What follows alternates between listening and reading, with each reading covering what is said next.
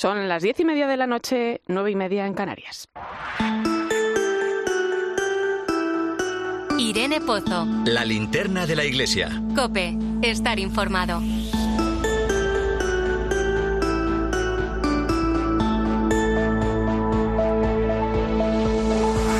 ¿Qué tal? Muy buenas noches. Caminando por la calle esta semana, me crucé con una abuela que paseaba un cochecito de bebé. Pero ¿cuál fue mi sorpresa cuando me di cuenta que el bebé no era un niño? No era un bebé humano, sino un perrito que además llevaba una coletita con un lazo en su cabeza. Me acordé de la anécdota que contó el Papa hace unos días cuando regañó a una señora por tratar a su perro como a un hijo. Y esto ha traído cola, ¿no? Hay multitud de opiniones, pero la cuestión va un poco más allá, ¿no? Equiparamos los animales de compañía a los humanos e incluso muchas personas los sustituyen por hijos. La cosa llega hasta tal punto que incluso existen tanatorios para velar a las mascotas. Quizá pueda sorprendernos o no, la pregunta es si todo esto puede llevarnos a una deshumanización de la sociedad.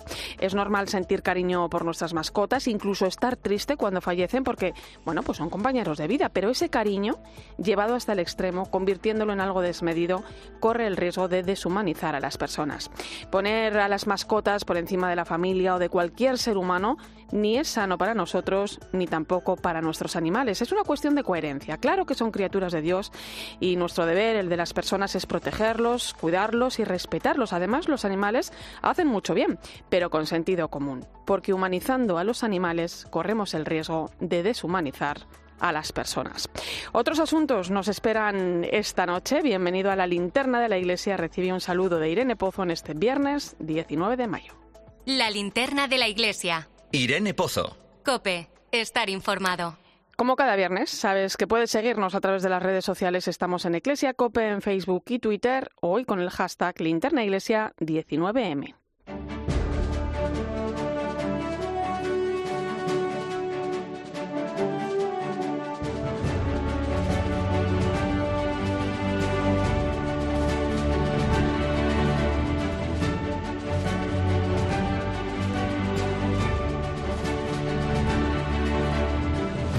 Repasamos hasta ahora las principales claves de la actualidad de la Iglesia que nos deja la semana. Lo hacemos con Nacho de Gamón. Buenas noches, Nacho. Hola, Irene. Buenas noches. Y comenzamos en la conferencia episcopal que ha presentado su memoria de actividades correspondiente al año 2021, un documento que recoge los principales datos de la actividad de la Iglesia en nuestro país a través de las diócesis y las congregaciones religiosas y en el que además se da cuenta del destino que se dio a los más de 321 millones de euros recibidos a través de la asignación tributaria. Un ejercicio de transparencia que va más allá de las cifras, detrás de las que, como indicaba el secretario general de la Conferencia Episcopal Española, Monseñor Francisco César García Magán, hay rostros. No se queden en la frialdad de los números y de las estadísticas, sino que debajo de cada número y de cada estadística hay vida, hay personas, hay compromisos de fe celebrada, de fe anunciada, de fe compartida, de fe que sale al encuentro del que lo necesita. Es la memoria del primer año tras la pandemia de la COVID-19 y nos deja datos como los del ámbito educativo, donde la Iglesia ahorra al Estado más de 4.350 millones de euros, 461 más que en 2020, como señalaba la directora de la Oficina de Transparencia de la Conferencia Episcopal, Esther Martín. Más de 2.400 centros católicos que eligen pues más de un millón y medio de, eh, de familias y que pues supone también ¿no? eh, la propia existencia de estos centros un ahorro, ¿no? un apoyo fundamental al Estado. Estado, ¿no? Pues que se cifra en más de 4.300 millones ¿no? de, de euros anuales. Además, la memoria arroja otros datos, como por ejemplo que más del 67% de los españoles se definen como católicos y casi 8,3 millones de personas acuden regularmente a misa. También se constata un gran incremento de los sacramentos tras la vuelta a la normalidad, a excepción de la unción de enfermos, que disminuyó respecto a 2020 en paralelo al retroceso de la COVID-19. Precisamente en Herrera en Cope, el vicesecretario para Asuntos Económicos de la Conferencia Episcopal, Fernando Jiménez Barrio Canal, señalaba cómo tras la pandemia se ha reavivado el mensaje de la Iglesia. Ha habido también un despertar religioso porque todos nos hemos preguntado qué es lo que pasa. La Iglesia vive en el mundo y la pandemia nos ha afectado a, a, todos y la labor que realiza la Iglesia también. Que en este momento de desconcierto social, el mensaje que propone la Iglesia es un mensaje que construye persona, que construye familia, que construye bien común y al que hay que proteger sin duda. La memoria también recoge la importante aportación de la Iglesia en el campo del patrimonio cultural, cifrada en más de 22.600 millones de euros, un 3% del PIB de nuestro país. Además, el patrimonio de la Iglesia aporta más de 225.000 empleos entre directos e indirectos. En definitiva, esta memoria es un ejercicio de transparencia que la Iglesia realiza cada año, como señalaba Esther Martín en el Cascabel de 13 aprovechamos y presentamos pues con nuestro compromiso de contar eh, de forma pues cada vez pues más eh, transparente, con más detalle y más exhaustiva eh, estos destinos de estas cantidades, no solamente con el Estado, sino también que es un compromiso, una oportunidad pues con toda la sociedad, con el conjunto de la sociedad, de acercar, de compartir, de contar pues qué es la Iglesia. Por la tarde, la Conferencia Episcopal organizó una gala para presentar en sociedad esta memoria de actividades. Sí, el auditorio de la Fundación Pablo VI acogió la gala de presentación de esta memoria en la que hubo testimonios de todo tipo, el de un misionero de 82 años que ha tenido que huir de Sudán del Sur ante la guerra o el de un adulto recién bautizado, todo amenizado por el coro del Colegio Nuestra Señora de las Maravillas de La Salle. Una presentación que emocionó al presidente de la Conferencia Episcopal, el cardenal Juan José Omeya, como señalaba en 13 lo que durante 365 días al año hacen miles y miles de personas, desde obispos hasta el último bautizado que lo hemos visto, hasta hemos tenido un misionero que ha tenido que marcharse del Sudán. Ver todos esos testimonios, lo que incluso no hemos visto, pero que está debajo sosteniendo esa actividad, es que emociona. Precisamente esa gala va a poder verse de nuevo porque 13 la va a emitir mañana sábado a partir de la una de la tarde. Vamos a poner rostro ahora a esas cifras. En 2021 fueron 4 millones de personas las que se beneficiaron de los casi 8.900 centros asistenciales que tiene la Iglesia en España. En COPE hemos conocido a uno de ellos, un joven de la provincia de Ciudad Real que lleva casi un año residiendo en una casa para drogodependientes de las Hijas de la Caridad. Se llama Julio, tiene 26 años y nació en Argamasilla de Alba, un pueblo de 7.000 habitantes a una hora en coche de Ciudad Real. Tenía una familia, amigos y un trabajo hasta que comenzaron sus problemas de adicción a la cocaína y el sexo. Manu Torralba, buenas noches. Nacho de Gamón, buenas noches. Todo le iba bien, hasta compaginaba dos trabajos, en una planta de procesado de almendras de lunes a viernes y como portero de una discoteca los fines de semana, hasta que se dio cuenta de que tenía un problema. Yo, porque tenía un consumo de cocaína todo lo que pudiera, hasta que el cuerpo aguantara. Y cuando no podía más, me acostaba y cuando me levantaba otra vez. Llegaba un momento en el que me drogaba en cualquier lado. O sea, si iba al médico me drogaba, si iba al tanatorio me drogaba, si iba a donde fuera tenía que drogarme. Todo droga.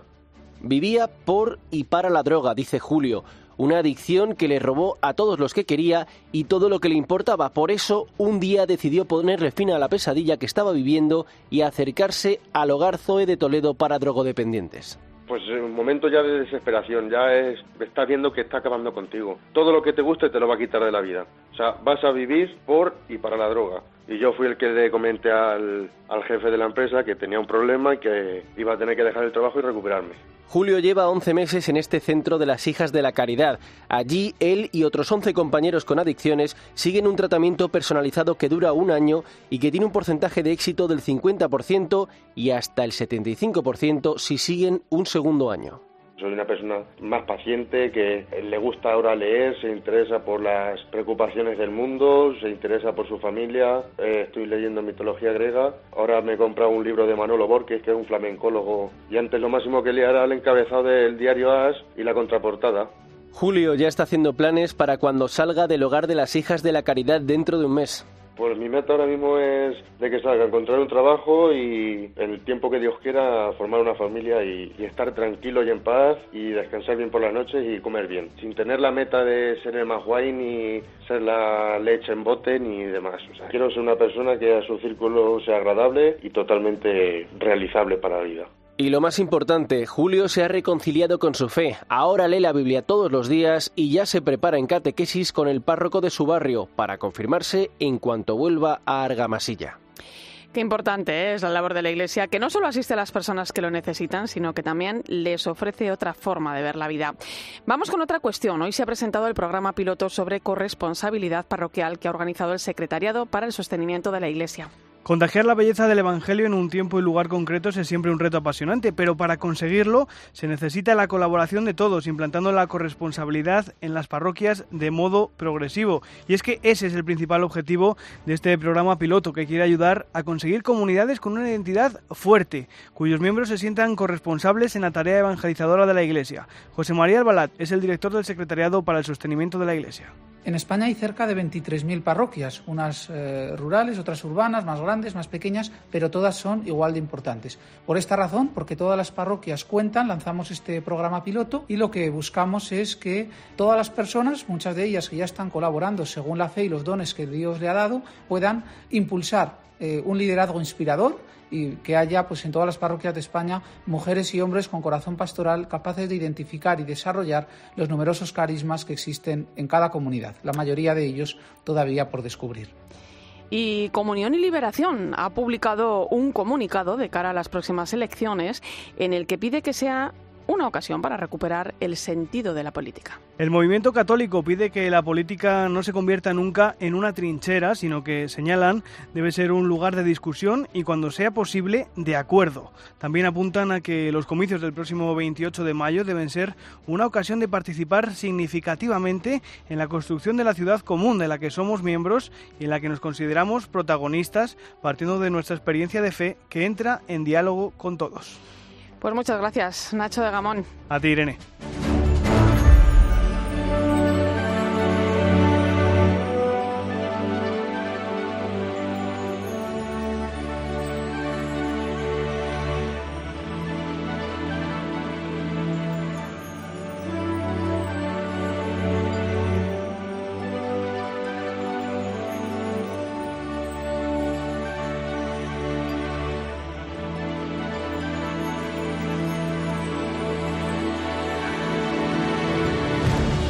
Vamos ahora con la información de nuestras diócesis. Empezamos en Caravaca de la Cruz, en Murcia, donde este domingo, en el marco de la celebración de la Jornada Mundial de las Comunicaciones Sociales, el periodista de ayuda a la Iglesia necesitada, Josué Villalón, va a recibir el premio Lolo de periodismo que concede cada año la UCIPE. En Mediodía Cope, Villalón explicaba que recibe el premio con mucha emoción mucha ilusión, mucha alegría, sigo diciendo que totalmente inmerecido, ¿no? Pues hay que disfrutarlo, hay que disfrutarlo y compartirlo con los amigos, con mis compañeros de aquí de la iglesia necesitada, tantos benefactores y, y luego, por supuesto, pues con la familia también, así que muy contento. Y en Sevilla, la céntrica parroquia de la Magdalena ha inaugurado un museo en el que van a quedar expuestos cuadros de artistas tan importantes como Francisco de Zurbarán, Francisco Pacheco y Diego Velázquez, del que añadió a su colección hace unos meses la obra Inmaculada con el Niño. Además de los cuadros, en esta exposición de la Magdalena pueden verse más de un centenar de obras, entre las que se encuentran una escultura de San Clemente Papa atribuida a Francisco Ruiz Gijón y un crucificado de marfil procedente de Filipinas. El arzobispo de Sevilla, José Ángel Saiz Meneses, ha sido el encargado de inaugurar este espacio que durante sus primeros días ha tenido una gran acogida. El párroco de la Magdalena es Francisco Román en apenas unas horas teníamos más de 475 solicitudes, teniendo siempre en cuenta que, claro, nosotros no somos un museo, nosotros somos una parroquia donde lo principal son las actividades culturales y de evangelización, aunque nos dejan un amplio margen para la visita eh, cultural.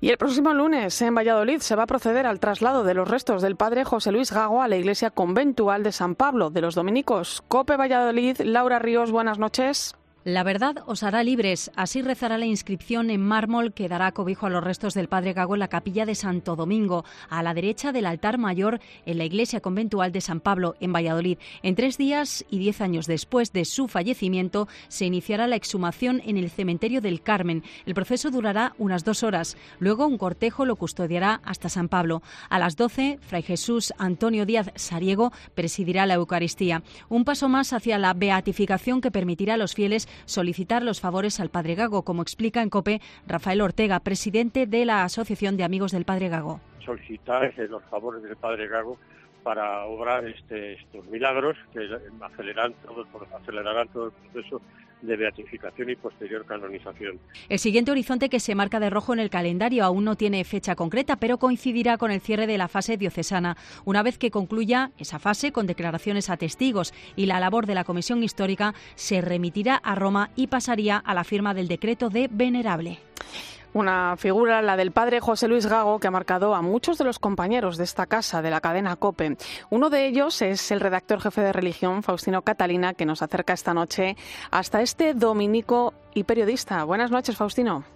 Valentino de nacimiento a los 10 años decide hacerse dominico para lo que estudia en Asturias y Salamanca. Formador de novicios y empeñado en la beatificación de San Martín de Porres, nace su vocación por los medios de comunicación para toda la vida. Lo que más llevo, porque es vocación de Dios, es lo de dominico, efectivamente. ¿no? Lo de periodista es una vocación paralela y añadida, porque los dominicos tenemos como vocación la predicación, la proclamación del Evangelio. El periodismo es una especie de sacerdocio. En Pamplona apuesta por Radio Popular como un gran púlpito para dar a conocer el Evangelio y sacarlo de la sacristía. Allí comienza a transmitir los encierros de San Fermín, crea el Festival Nacional de Villancicos Nuevos y estudia ciencias de la información. Y de Pamplona a Valladolid, donde desde 1970 es prior de la Comunidad de San Pablo y director de Radio Popular hasta su traslado a Madrid. Con diversos encargos en la Orden de Predicadores hasta ser nombrado en 1981 director general de la cadena COPE tras la unión de las emisoras de Radio Popular y más tarde creador de la programación socioreligiosa, además de párroco eso de bautizar, casar y confesar. Pero yo llamo a, la COP en ese sentido un poco mi, pequeña parroquia, ¿no? Y eso sí, eso yo creo que es lo único de lo que podré modestamente sentirme feliz. El primer día del año 2000 deja la COPE con dos premios Ondas, Antena de Oro, Premio Bravo y más tarde la Cruz Pro Ecclesia et Pontífice. Dos años más tarde volverá a Valladolid, donde en los últimos cuatro años, hasta su fallecimiento en 2012, sufre un mieloma múltiple. Nos queda su ejemplo de fe y de vida, su trato sencillo y humilde y todas las virtudes que han llevado al actual proceso para su beatificación. Gracias porque al fin del día podemos agradecerte, Señor, el vivir y el haber vivido. Nos has acostumbrado hora a hora a sentir como propia y autónoma la vida y la conciencia de existir y hemos llegado a creernos que esta aventura de vivir es cosa nuestra.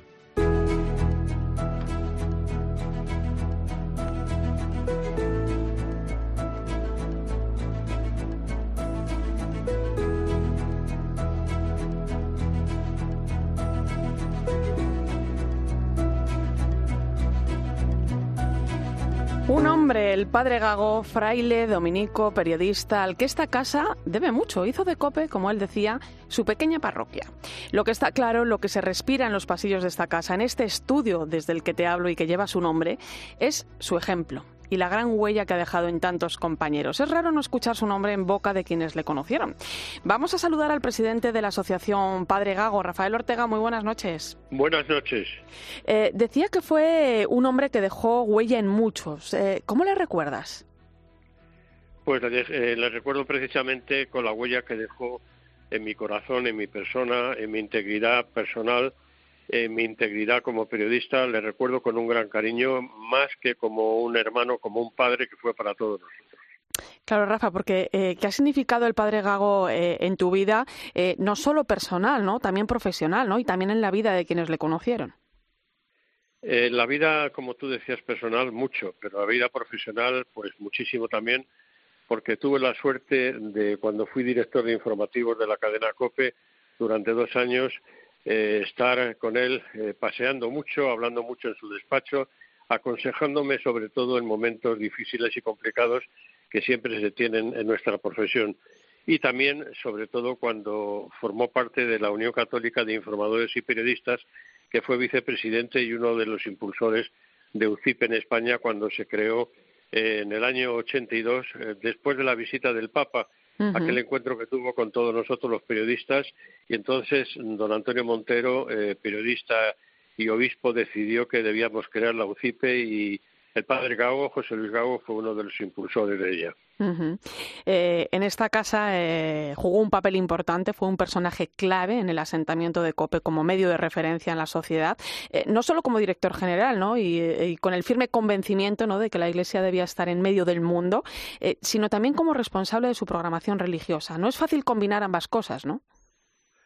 Pues no, es muy difícil porque, claro, una radio comercial que tiene que vivir de la publicidad, que tiene que sacar adelante esa publicidad y esos ingresos para poder mantener eh, y llevar adelante unos programas y a unos programadores y a unas personas que trajo él precisamente para, para levantar la, cadena COPE, compaginar con una información religiosa que es el eje de la cadena, de nuestra cadena, si me permites que le llame nuestra cadena, es bastante, es bastante complicado.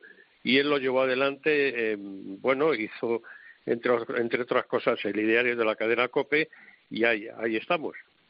Caminando, seguimos. ¿Cuál crees, eh, Rafa, que es el gran legado del padre Gago? Bueno, pues yo creo que el, aunar precisamente esas dos componentes que comentábamos en la cadena COPE y sobre todo el crear una escuela de periodistas, de periodistas católicos, de periodistas comprometidos con la información y con la verdad. Eh, ha pasado casi un año desde la apertura de la causa de canonización. ¿Cómo avanza el proceso? Pues va muy bien, va muy bien, gracias a Dios.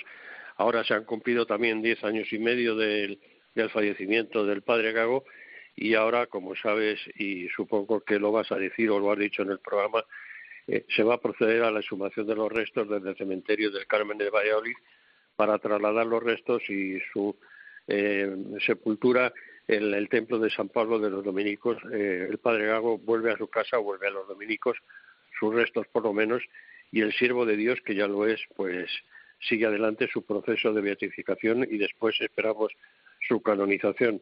y, sobre todo solicitamos a todos los oyentes que, en estos momentos están escuchando este programa que tú diriges, las oraciones por el Padre Gago y la intercesión para que consigamos algún milagro que llegue a buen puerto la beatificación del Padre Gago. Muchos testimonios, claro que sí. Eh, el traslado de los restos, como avanzábamos, como comentabas también, Rafa, eh, serán el próximo lunes. Los restos del Padre Gago serán trasladados a la Capilla Santo Domingo, corrígeme si me equivoco, de la Iglesia Conventual de San Pablo eh, en Valladolid, que es el mismo escenario en el que se inició precisamente en junio de 2021 pues ese proceso de canonización, ¿no? ¿Qué significa esto, Rafa? Pues significa mucho, significa mucho para todos nosotros, significa mucho para todos los periodistas significa mucho para UCIPE, para la Unión Católica de Informadores y Periodistas, el poder eh, tener, um, ya tenemos un beato, el beato Manuel Lozano Garrido, eh, Lolo. Es, es, el beato nuestro, ¿no? Pero tenemos eh, más periodistas que, que debían ser santos, porque los periodistas tenemos tan mala prensa que parece inaudito que no se puede llegar a ser santo. Y yo creo que el padre José Luis Gago puede llegar a ser santo, esperemos que que dentro de no mucho tiempo, como hay otros periodistas eh, ejemplares como fue Ángel Herraoria, fundador del debate, que también es siervo de Dios, o por qué no el día de mañana don Antonio Montero, que fue arzobispo eh, obispo auxiliar de Sevilla y arzobispo de Mérida Badajoz, también un ejemplo para todos nosotros. Yo creo que el padre Gago puede abrirnos el camino para otras futuras beatificaciones y canonizaciones. Así lo esperamos y así se lo pedimos al Señor. Y, fíjate también eh, una cosa, Rafa, que mm, ese traslado de sus restos, esa exhumación de sus restos y el traslado eh, se producen eh, prácticamente en vísperas de, la Jornada Mundial de Comunicaciones Sociales que vamos a celebrar el domingo, donde los que nos dedicamos por vocación ¿no? a este loco mundo de la comunicación social en los tiempos que corren es todo un reto. ¿no? ¿Qué nos dice y qué nos enseña el Padre Gago en este tiempo? Pues el padre Gago nos ha enseñado, sobre todo, como eh, fíjate que en, la sepultura está escrito José Luis Gago eh, de la Orden de Predicadores y abajo la verdad os hará libres, ¿no? Bueno, pues nos ha enseñado precisamente eso, la verdad, la verdad que debemos defender ante todo todos los periodistas en momentos tan difíciles como lo que estamos viviendo. Y a pesar de las presiones que vivamos, a pesar de las presiones que suframos, tenemos que defender siempre la verdad. Comentábamos, comentabas que se entrega el premio Lolo, se entrega este domingo en la, eh, a Josué Villalón, eh, se entrega precisamente en la Basílica de Caravaca de la Cruz, donde Monseñor Lorca, presidente de la Comisión de Medios de Comunicación Social, va a oficiar la Santa Misa que va a ser transmitida por televisión española. Pues después de la misa de la jornada eh, conmemorativa de la Jornada Mundial de las Comunicaciones, eh, haremos entrega del Premio Lolo de Periodismo Joven a, a José Villalón y que le escuchábamos hace unos instantes y nos alegramos mucho desde aquí, le felicitamos. Pues desde luego un buen consejo, un buen legado, un, del que tomamos nota, el que nos deja el padre Gago. Yo no conocí personalmente al padre Gago cuando él dejaba la vida profesional y, regresaba a Valladolid. Yo era una chiquilla que comenzaba a dar sus primeros pasos en el mundo de la comunicación, pero es cierto ¿no? que tengo la sensación eh, de que en cierto modo sigue cuidando esta casa, ¿no? está muy presente ¿no? y han pasado más de 20 años, es muy significativo fíjate, así que habrá que rezarle mucho. sin restarle mucho y seguir haciendo muchos programas en ese estudio que conseguimos que esté dedicado al padre José Luis Gago, que yo creo que es un poco la capilla de la verdad, si me permites, ahí en la cadena COPE, donde te animo a que hagas todos tus programas ahí. Aquí estamos haciendo ahora mismo la linterna de la Iglesia. Rafael Ortega, presidente de la Asociación Padre Gago, gracias y un fuerte abrazo. un abrazo, muchas gracias a ti, Irene. Escuchas la linterna de la Iglesia. Con Irene Pozo. COPE, estar informado. El incendio que afecta a las comarcas cacereñas de las Urdes y Sierra de Gata desde el pasado miércoles ha arrasado ya más de 8.500 hectáreas. La pasada noche empeoraron las condiciones, lo que llevó a tomar nuevas precauciones. Son cientos de personas los evacuados, pero una vez más la Iglesia se hace presente. Ana Medina. Así es, Irene, muy buenas noches. El Infoca ordenó ya en la madrugada la evacuación de nuevos municipios de la provincia de Cáceres. Y es que el incendio, que comenzó en Pino Franqueado, se extendió rápidamente a Sierra de Gata debido al viento, que hace la situación aún más difícil. Superan el medio millar las personas que han tenido que ser realojadas en diversas instalaciones, entre ellas la residencia diocesana de la Inmaculada, en Coria. Su encargada, Irene González, nos cuenta cómo han llegado los evacuados de los que se hacen cargo. Han llegado tres personas procedentes de Cadalso. Venían pues con lo puesto en pijama, con bata. A las tres de la mañana les han llamado a la puerta y que tenían que abandonar su casa. Entonces, pues muy duro. Nuestra misión más que nada es acompañamiento. Pues apoyarles, hablar con ellos, intentarlos integrar en la residencia, con los demás residentes. Siempre nos gusta colaborar y ayudar eh, somos la iglesia y somos así, ¿sabes? No ofrecemos para, para hacer lo que se pueda y ayudar en lo que se necesite. A eso hay que sumar el acompañamiento que la diócesis está llevando a cabo de los damnificados a través de todos los medios a su alcance, el más próximo a los vecinos, los sacerdotes de la zona, que sienten suyo el dolor de la gente y piden unir todas las fuerzas disponibles para la extinción definitiva de este fuego.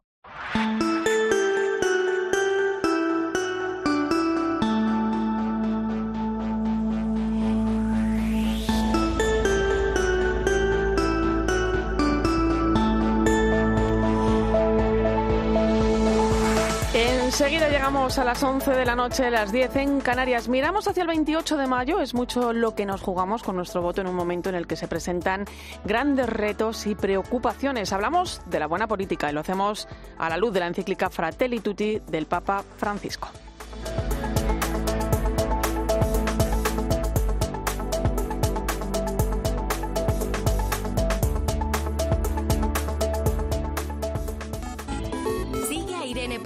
Twitter en arroba eclesiacope, en nuestro muro de Facebook, eclesiacope y en cope.es las sequías. Si el panorama no cambia, en verano padeceremos todos restricciones. Nos preguntamos si se puede hacer algo, si nosotros tenemos espacio para cambiar algo o mejorar la gestión de los recursos. Yo creo que tenemos mucho que hacer. Nos tenemos que adaptar a esta realidad. España es el tercer país del mundo en el que mejor se come, de acuerdo con los estudios de la gente y sus impresiones. En COPE de 10 de la mañana a 2 de la tarde, los sábados y domingos, el mejor entretenimiento lo encuentras en fin de semana. Bienvenido bienvenido a tu programa. Esto es fin de semana de la cadena COPE. Y Con Cristina López Slichting. UMAS, mutua especialista en seguros para el sector educativo. Ofrecemos una solución integral para los colegios y guarderías. Daños patrimoniales, responsabilidad civil, accidentes de alumnos. Más de 1.400 centros ya confían en nosotros. Visítanos en umas.es. UMAS, más de 40 años de vocación de servicio. Dos historias. Vale. ¿Qué tiene de malo? De niños excepcionales en tiempos difíciles. Acción. Reacción. Los chicos juegan al fútbol, lo boxean, lo luchan. Cantar los vuelve inteligentes, Mathieu. Han progresado mucho. Se acabó el coro. Billy Elliot y los chicos del coro. El sábado a las 3 menos cuarto de la tarde en 13. Escuchas la linterna de la iglesia. Y recuerda, la mejor experiencia y el mejor sonido solo los encuentras en cope.es y en la aplicación móvil. Descárgatela. Qué día más bonito. Deberías venirte a caminar conmigo más a menudo. Uf, es que a mí la primavera me deja agotada. Y tú siempre tan activa, que si pilates, que si de compras, que si los nietos... Con la primavera es normal sentirse más cansada. Por eso tomo un Actimel cada día, con vitaminas D, B9, hierro y zinc. Actimel ayuda al normal funcionamiento de tu sistema inmunitario. Una tormenta destrozando tu antena suena así. Y tu cuñado intentando arreglarla, así. Mejor contrata el seguro de hogar de línea directa, que además de la cobertura por daños atmosféricos, tiene servicio de mantenimiento con un manitas. Cámbiate y te bajamos el precio de tu seguro de hogar sí o sí. Ven directo a lineadirecta.com o llama al 917-700-700. El valor de ser directo.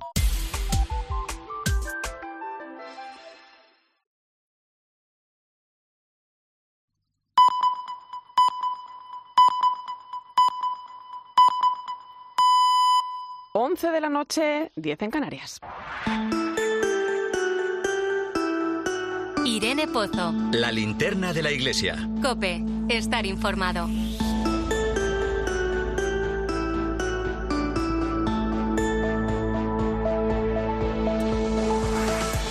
Como cada viernes a esta hora ponemos el foco en el Vaticano con nuestra corresponsal Eva Fernández. Muy buenas noches. Muy buenas noches, Irene. Eva, estamos a las puertas, como quien dice, de celebrar una jornada que a nosotros, bueno, pues nos llama especialmente, ¿no? La Jornada Mundial de Comunicaciones Sociales.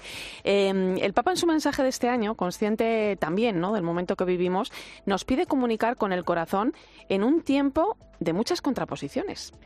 Sí, este mensaje la verdad es que nos da las coordenadas de Francisco para cómo debemos actuar en una sociedad eh, en la que muchas veces nos olvidamos de lo que realmente Jesús nos pide, que es hablar con el corazón, participar en las alegrías y en los miedos, en las esperanzas y en los sufrimientos de quienes nos rodean. Son palabras que utiliza el Papa en el mensaje.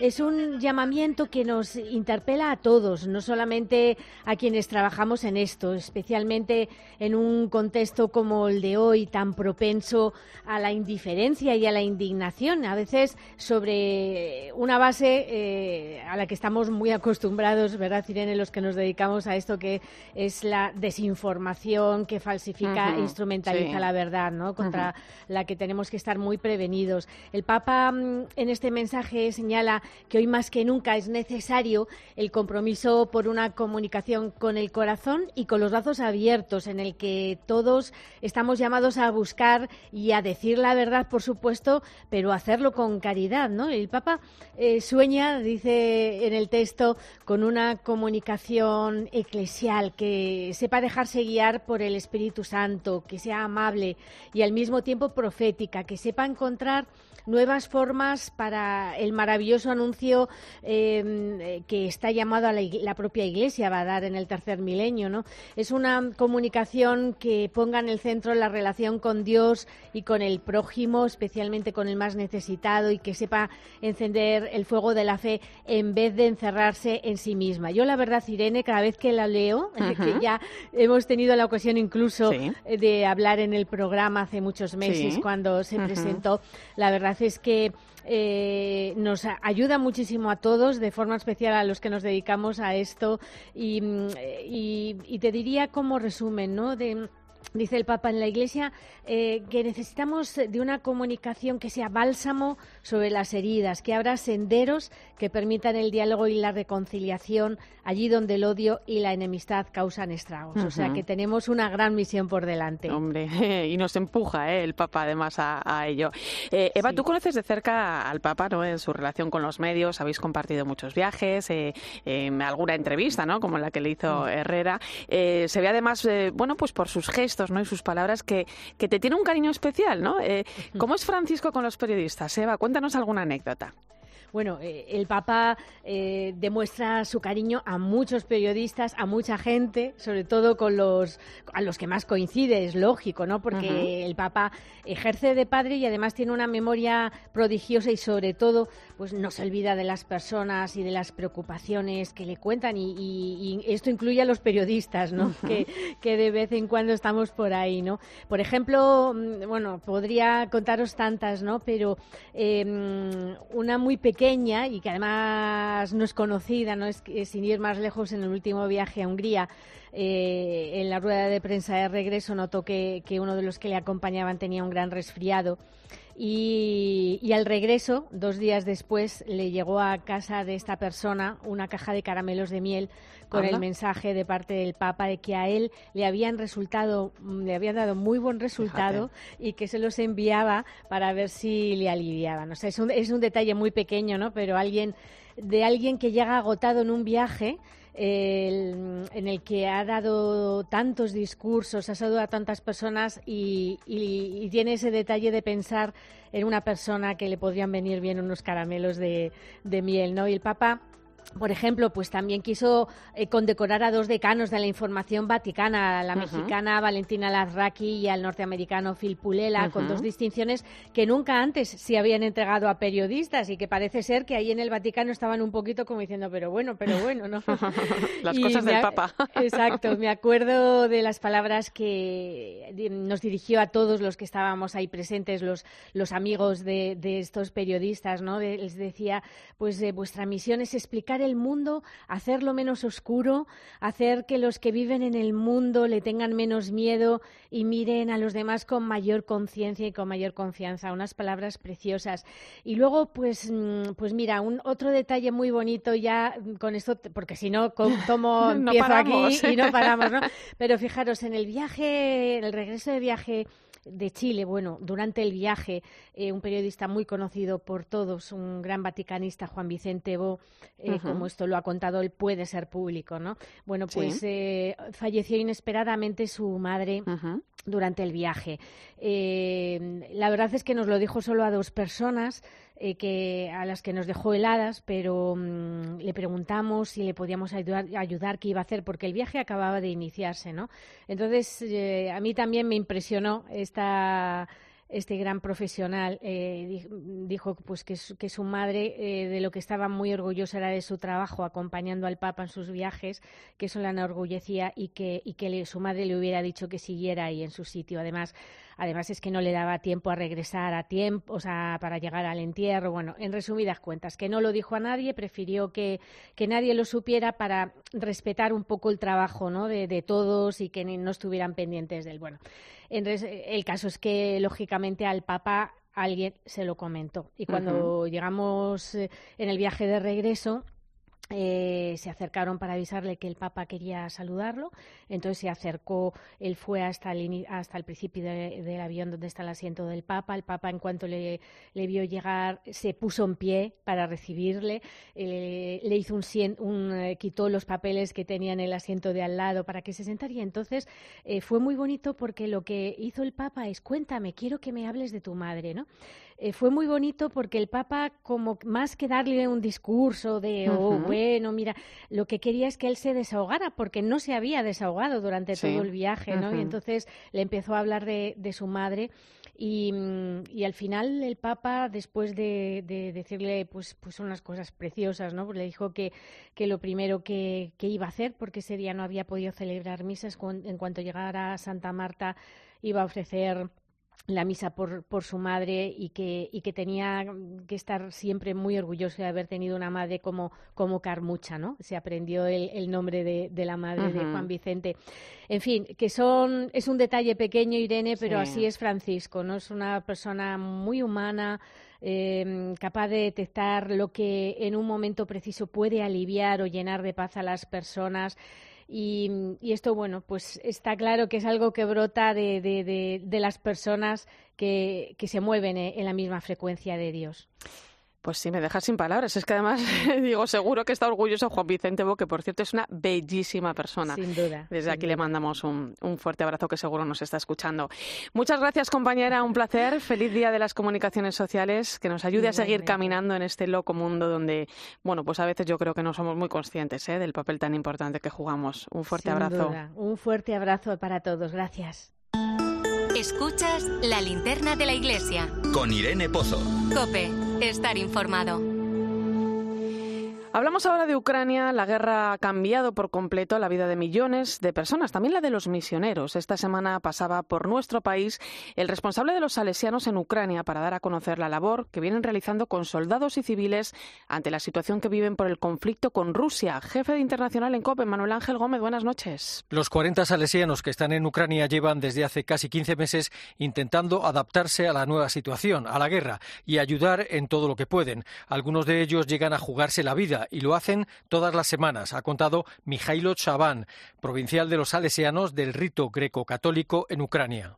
Eh, eh, eh, y dos salesianos que aún a día de hoy lo hacen van todas las semanas al frente de guerra para llevar alimentos, medicamentos, ayuda de primera necesidad paquetes que se preparan en otras casas salesianas y en sus viajes de vuelta aprovechan para evacuar a niños, jóvenes, eh, mujeres o ancianos. Continúan haciéndolo a pesar de que tienen claro que es una labor muy arriesgada. Es un labor muy riesgoso, era cierto, capitaba que este es un trabajo, como comprenderéis, muy arriesgado que estos dos salesianos han, asumido. Eh, pues muchas veces han sufrido bombardeos o han, estado en zonas de combate y se han encontrado con todo tipo de, circunstancias y por tanto pues sí es un trabajo que, que, hay que tener mucho valor para hacerlo. Más de 2.700 escuelas ucranianas han sido atacadas en casi 15 meses de guerra. Los salesianos han tenido que construir refugios antiaéreos en sus colegios. Eh, eh, También gracias a la ayuda que hemos recibido hemos podido construir, tuvimos que construir de prisa y corriendo refugios antiaéreos para cuando, porque por ley en Ucrania eh, cualquier institución educativa ahora debe disponer de ello para que, pues cada cuando suena una alarma los chicos y los profesores bajan a ese refugio. Además de la enseñanza, realizan otras actividades en ciudades como Leópolis en el nuestro territorio en el, cual eh, en futuro surgirá el gimnasio. Entonces, eh, otro, otra de las cosas que sigue en marcha es el proyecto Mariápolis, que, del que ha hablado Alberto antes. Eh, es una ciudad modular en colaboración con el ayuntamiento de Leópolis. Los salesianos allí dan de comer diariamente a mil, mil cien personas y en el futuro, que es por donde ha empezado él a explicar, ahí se prevé construir un, liceo. Asegura Mijailo Shaban que el conflicto ha hecho que se refuerce la fe de los ucranianos. Eh, propio Entonces hace tres días recibió las últimas estadísticas de, una compañía que son oficiales, que lleva más de 20 años con estas estadísticas y en las cuales el 84% de los ucranianos son creyentes y por ejemplo desde, desde que ha iniciado la guerra el porcentaje de ateos ha bajado del 5% al 2%. Desde el inicio de la invasión rusa, Misiones Salesianas ha enviado desde España ayuda por valor de 650.000 euros a Ucrania. Ucrania sigue en el corazón de la Iglesia. Apenas han pasado unos días desde el encuentro del Papa con el presidente Zelensky. La diplomacia avanza, sigue su curso y la oración y los llamamientos del Papa son continuos. Esperemos que pronto llegue la ansiada paz entre Rusia y Ucrania. Escuchas la linterna de la Iglesia. Con Irene Pozo. Cope, estar informado. 11 y 12 minutos de la noche, 10 y 12 en Canarias, entramos en tiempo de tertulia hoy con el análisis de Fernando Vidal, sociólogo y profesor de la Universidad Pontificia Comillas. Muy buenas noches. Muy buenas noches y Fernando Bonete, doctor en Comunicación Social, director del grado de Humanidades de la Universidad CEU San Pablo. ¿Cómo estás? Muy buenas noches, buenas noches, tocayo mío. Aquí estamos los Fernandos. Hoy os llamo por el apellido, ¿eh? claro que sí. Bonete y Vidal. claro que sí, como en el cole. Buen tándem. eh, Bonete, por cierto, no hemos hablado todavía en este programa de tu libro, Cultura de la Cancelación, no hables, no preguntes, no pienses, que ya va por la segunda edición. Te hemos visto firmando ejemplares hasta en el gimnasio. Sí, esto es una barbaridad, ¿eh? El otro día entro por allí y me dicen, oye, tengo tu libro, me lo tienes que firmar. Y digo, esto sí que no me lo esperaba. Em, oye, eh, Fernando, eh, Bonete, no hables, no preguntes, no pienses, eh, nada más lejos de la realidad, ¿no? ¿Por qué este libro? ¿Qué entendemos por cancelación? Bueno, la, pregunta de por qué este libro se contestaría intentando responder a otra pregunta a su vez y es ¿cómo puede ser que en una democracia en la cual están garantizadas las libertades, entre ellas la libertad de expresión, haya cosas que no se pueden decir, que dé reparo de decirlas por el que dirán o hay una presión muy fuerte para decirlas? Por ejemplo, eh, ¿por qué no se puede decir o por qué hay una presión por decir que el aborto no es un derecho, ni un derecho reproductivo, como se dice, o que la eutanasia es un homicidio o que solo hay dos sexos o que no hay en España algo tan exagerado como una cultura de la violación de los hombres hacia las mujeres. ¿no? Estos temas parece que desde alguna perspectiva la no dominante o del pensamiento único da reparo comentarlas. Y luego me, preguntabas por qué es esto de la cancelación.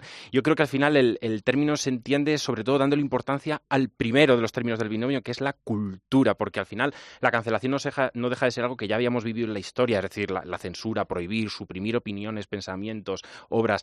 Pero lo que le da la novedad, si se puede hablar de novedad, es la cultura, el sentido de que esa prohibición, ese prohibir las opiniones de otros, se conviertan en un hábito, es decir, se normalicen en la sociedad. Ese es el gran peligro. O sea, es la cancelación elevada a cultura, ¿no? Eh, vivimos en una sociedad de la, de la cancelación, ¿no?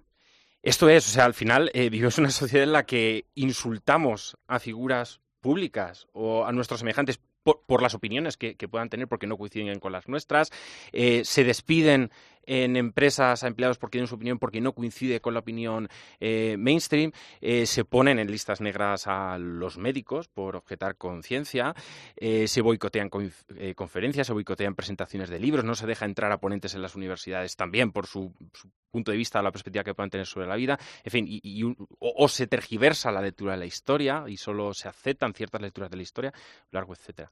¿Cómo ves esto, Vidal? Bueno, yo felicidades por un libro tan necesario. Eh, ¿Hasta qué punto realmente la cultura de cancelación está en la calle y está en nuestros ambientes de conversación o realmente está acelerada por las redes y se encuentra sobre todo ahí? ¿Qué opinas? Bueno, es que justo has tocado un tema fundamental, el de la tecnología. No ha habido ningún momento de la historia de la humanidad en el que las corporaciones hayan tenido más datos sobre nosotros, es decir, nos conozcan tanto como nos pueden conocer ahora. Se dice, y con toda razón, que el nuevo capital son los datos, no es el trabajo, como hace dos siglos, no es eh, las finanzas como el siglo pasado, no son los datos.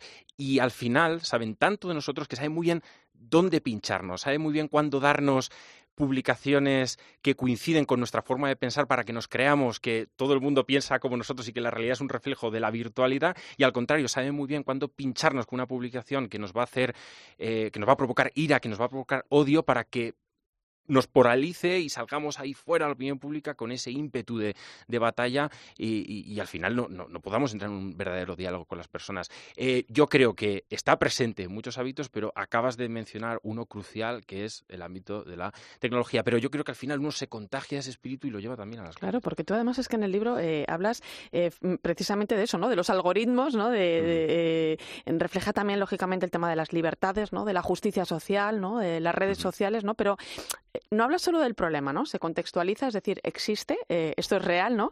Eh, se ven los métodos, ¿no? y se proponen soluciones, ¿no? ¿Cómo hacer frente a la cultura de la cancelación? Pues me alegro muchísimo que hayas sacado este tema porque no quería que fuera un libro más sobre el tema abundando en la visión catastrofista y pesimista del tema, ¿no? Yo creo que si hay un problema lo que tenemos que hacer es ver cómo solucionarlo, ¿no? Bueno, por apuntar cuatro claves y si les interesa, ¿no? A nuestros siguientes, pues ahí está el libro para que profundicen. Hay un primer punto que es no tener miedo a decir la verdad. Justo lo estábamos comentando ahora por la jornada de comunicaciones sociales. No tener miedo a decir la verdad que eso no significa que no se diga esa verdad con respeto y con educación, que esa sería una segunda clave. Entrar en conversación y entrar en algo siempre desde el respeto y la educación. Una cosa son las formas y otra cosa son los contenidos. yo siempre digo que se puede hablar de todo desde el respeto. Esto es, esto es. Eh, un tercer punto diría más ciencia, es decir, más hechos, más realidad y menos activismo, menos intereses. Yo creo que hay que volver a poner en valor la ciencia, pero eso sí, la ciencia acompañada, como decía, de, una escucha y, de un diálogo. Y por último, defender, defender por todos los medios el principio de libertad de expresión se piense lo que se piense, hay que incluso, o con más razón, defender el principio de libertad de expresión cuando la otra persona no piensa como nosotros. Todo un reto, ¿no? Sí, porque además yo creo que, que por una parte la cultura de cancelación extrema eh, a, polaridades cada vez más radicalizadas, pero desanima a muchísima gente de participar en la vida pública, ¿no? O realmente estamos todos en una corrección política donde al final lo que hacemos es seguir las modas. Eh, ¿Cómo podemos hacer para que la gente no se desaliente de estar en las redes, vaya de una cultura de cancelación a una cultura de conciliación o de reconciliación? Bueno, has, eh, tocado otra vez un punto clave, Fernando, porque verdaderamente eh, es, que cuando uno se encuentra en esta situación, desanima, desanima. Y, al final eh, cuesta eh, volver a entrar en la senda del diálogo porque... Em, y, un poco esto también es, la clave de la cancelación, ¿no? Que nosotros mismos nos autocensuremos y nos planteemos no decir algo por, las consecuencias o por el ambiente en el que se está fraguando, ¿no? Y, quizás también una de las grandes novedades de la cultura cancelación frente a otras cancelaciones en momentos anteriores de la historia es que al final no hay un partido o un Estado que la ejerce directamente, sino que es más bien el ambiente de restricciones que, se crea.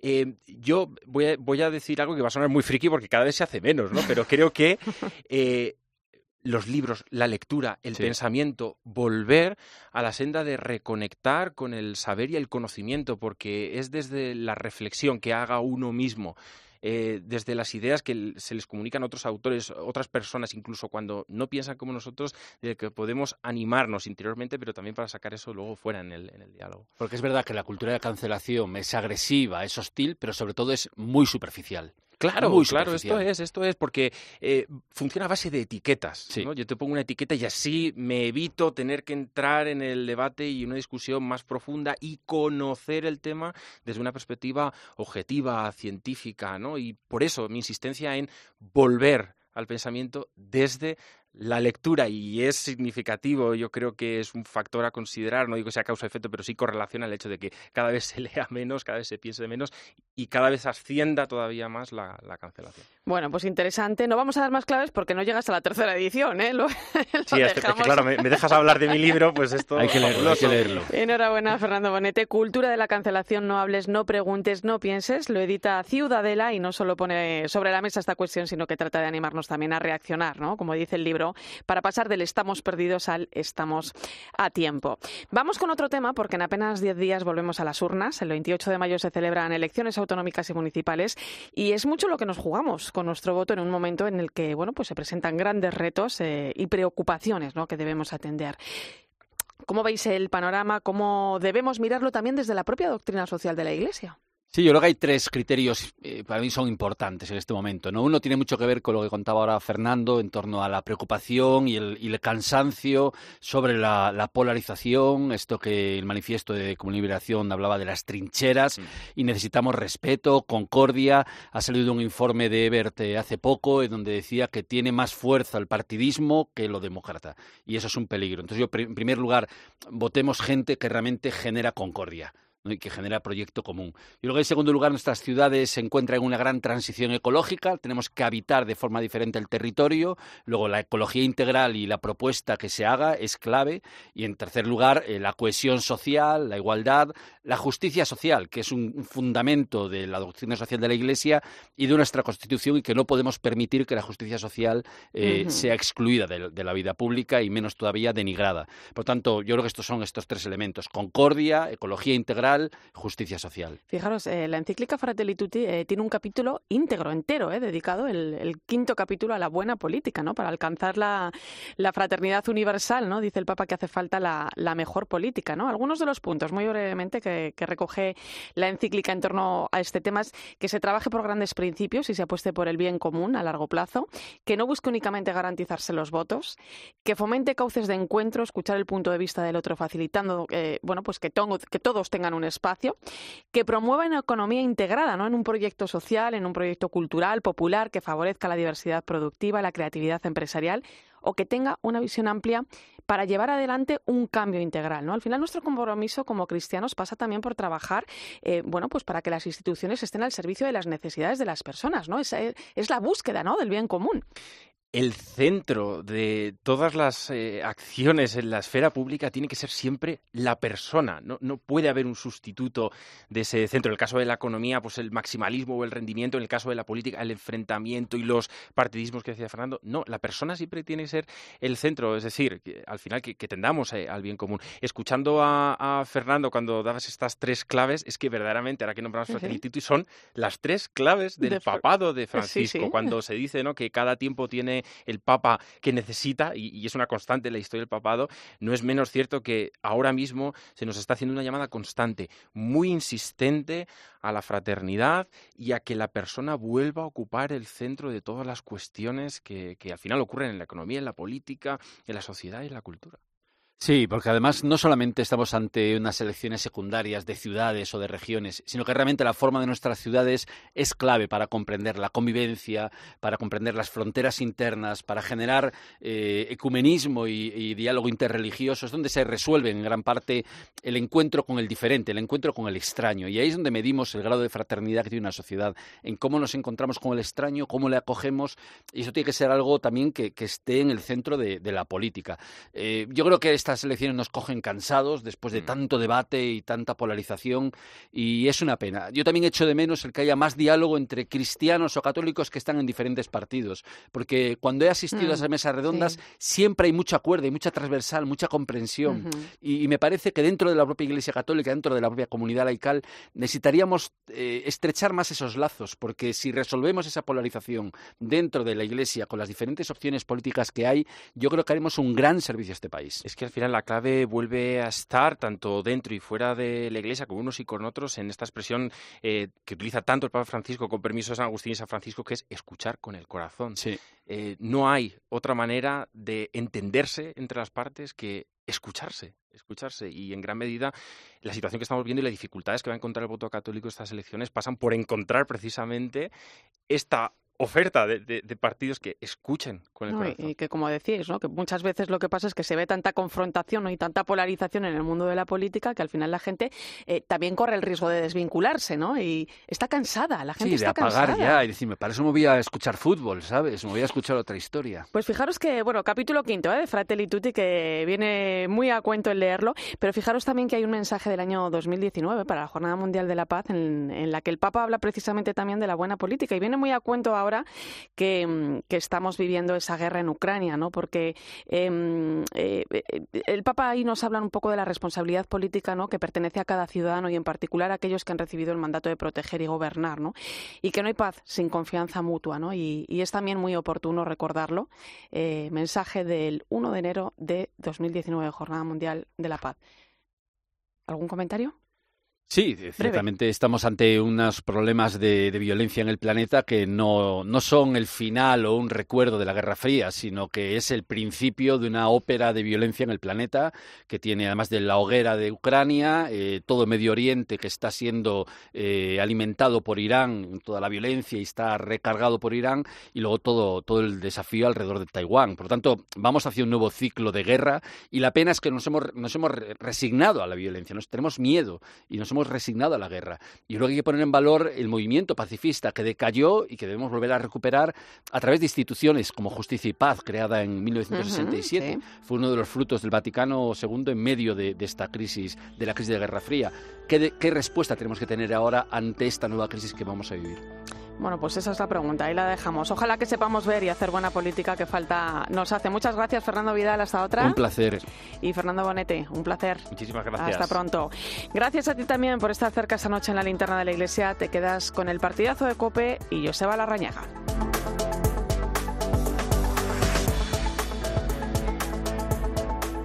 Irene Pozo. La linterna de la iglesia. Cope, estar informado.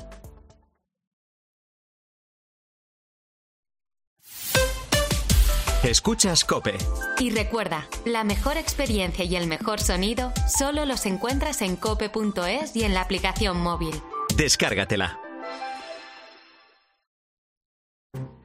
Para ser más eficientes y ahorrar, instalar placas solares cuenta. Con la solución solar de Endesa X puedes financiarlas y gestiona la subvención por ti. Eso cuenta, y mucho. Además, ahorras desde el primer día con Endesa Energía, porque obtienes un 40% de descuento en tu consumo de luz desde que decides instalar tus placas y ahorras hasta un 70% cuando estén funcionando. Todo lo que hacemos cuenta. Pásate al autoconsumo. Contrata ya en endesasolar.com.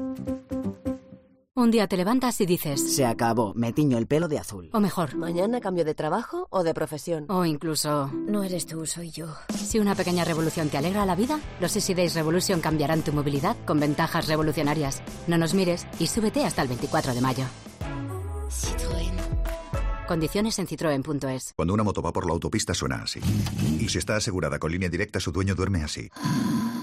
Con el seguro de moto de línea directa tienes asistencia en viaje desde el kilómetro cero y cobertura de casco, guantes y cazadora. Cámbiate y te bajamos el precio de tu seguro de moto sí o sí. Ven directo a lineadirecta.com o llama al 917-700-700. El valor de ser directo. Consulta condiciones. Súmate al gas propano de Repsol, una energía eficiente para cocina, agua caliente y calefacción, con total autonomía vivas donde vivas. Hazte cliente y te regalamos 250 euros en tu primera factura de gas, en una tarjeta de El Corte Inglés o en Salto Wilet, la app de Repsol. Y además, si contratas la luz con nosotros, ahorras hasta 300 euros en tus repostajes. Contrata ya el gas propano de Repsol en el 900-321-900 o en Repsol.es.